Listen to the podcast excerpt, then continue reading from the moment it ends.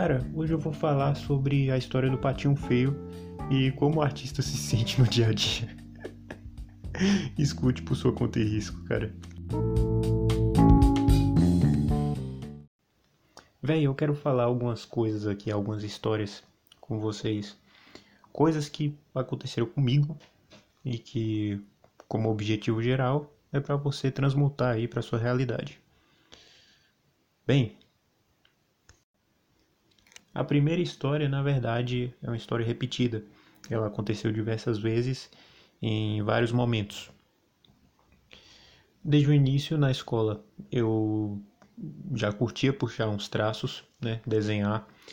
Desde que eu vi um amigo meu desenhando e falei, olha, que curioso o que esse cara tá fazendo, diferente. Aí eu colei com ele e comecei a desenhar por influência dele. E desde então eu não parei mais. Não sei que idade ao certo é, isso aconteceu, mas foi antes da alfabetização. Então antes da alfabetização eu já desenhava já. Bem, acontece que ao longo da, da vida a gente vai estudando, vai passando por escola aqui, escola ali. E, cara, eu não posso falar por todos os artistas, eu posso falar por mim. Mas eu não me encaixava, sabe? Você olhava para o lado, tava todo mundo lá prestando atenção e tudo mais. E por mais que algumas aulas eu conseguisse focar 100%, em, em algum momento eu ia puxar o caderno e começar a desenhar alguma coisa.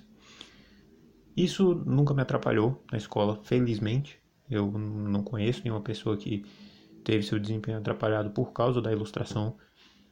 Mas o único ano de escola que eu precisei fazer, né, alguma recuperação, foi mais pela parte social do que é, por ilustração. Eu, eu, eu, acabei ignorando completamente os estudos e fui focar em outras coisas.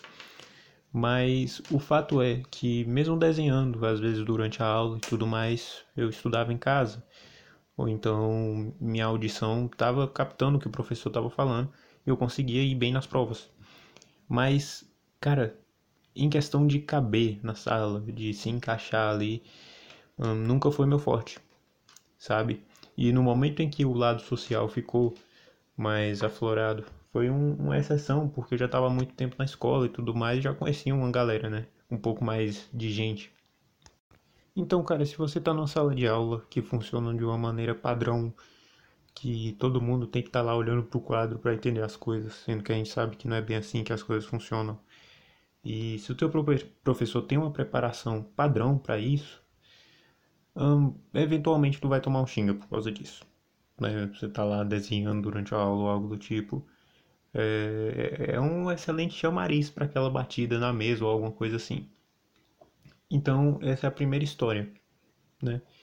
E a segunda história, a história do Patinho Feio, todo mundo conhece.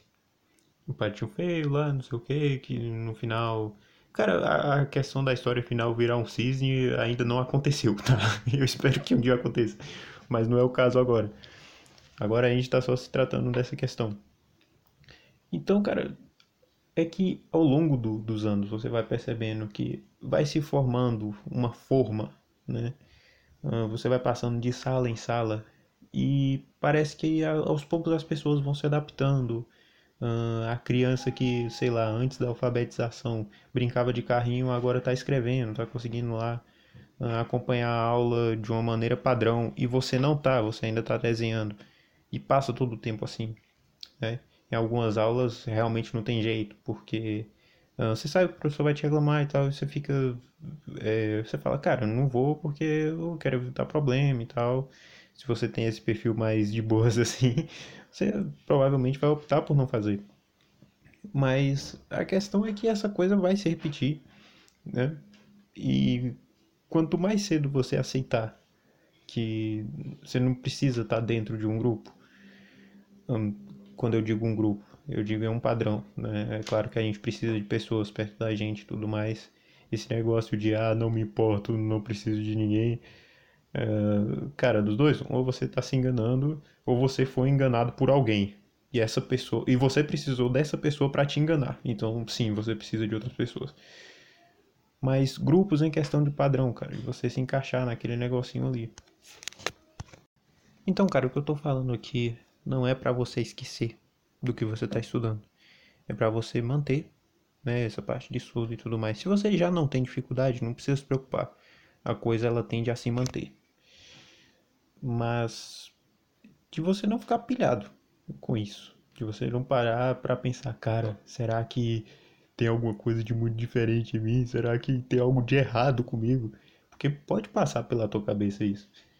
Então, sobre isso, hum, não se preocupe, saca? Tá tudo bem você não tá lá encaixado naquele padrão. E tá tudo bem também se você tiver encaixado nesse padrão. Porque você se acostumou e tal, e viva, uhul, você tá lá prestando atenção na aula de uma maneira como deveria estar.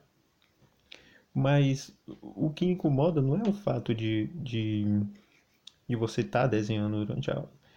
Talvez o que incomode seja o depois, você chegar e pensar esse tipo de coisa. E esse episódio aqui é mais para isso, trazer algumas dessas histórias aí que aconteceram. É, na verdade, é uma história que se repetiu ao longo do tempo, né? Uh, para você levar aí para sua realidade, para pensar, será que isso já aconteceu com você de alguma maneira? Você se sentiu meio diferente e tal, né? Então, galera, o episódio de hoje foi isso. algumas pessoas vão receber um surdão aí no meio do podcast, mas faz parte. Quando eu falei que, que o, coisas aqui são ditas que eu não falo na página, era verdade. As coisas vão intensificando ao longo do tempo. Mas eu espero, cara, que isso te ajude de alguma maneira. Que se tu pegou a mensagem, guarda ela, reflete e tudo mais, beleza? E é isso. Valeu.